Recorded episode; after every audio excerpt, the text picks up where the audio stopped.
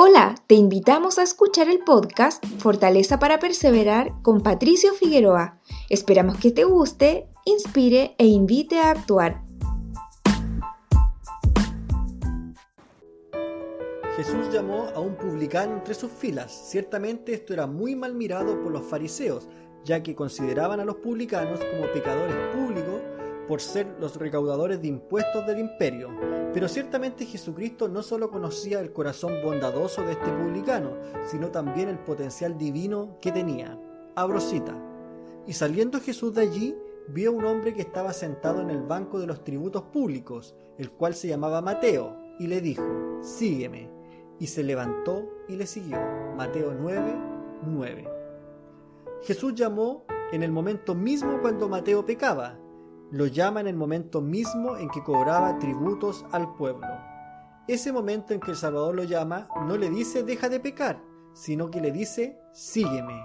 No le dice deja de hacer lo malo, no lo critica, no lo juzga. ¿Por qué no lo hace? Porque Jesús sabía que a medida que caminara junto a él, su vida sería cambiada. Sabría por él mismo las áreas de su vida que debía mejorar y por medio del ejemplo de su maestro llegaría a entender qué necesitaba abandonar. Jesucristo te acepta tal como eres, con tus virtudes y tus defectos, al igual que Mateo, toma hoy la decisión de levantarte y seguirle. Deja en este mismo instante ese pecado o hábito que te impide progresar. Levántate del banco del pecado y déjate transformar por el Maestro, quien puede descomponer los hábitos de comodidad a fin de llevarte a una vida más santa. Gracias por ser parte de esta comunidad. Nos encantaría que pudieras compartirlo con tus amigos y conocidos.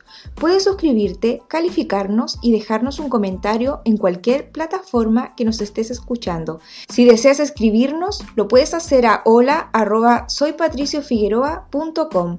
Gracias una vez más por ser parte de Fortaleza para Perseverar con Patricio Figueroa.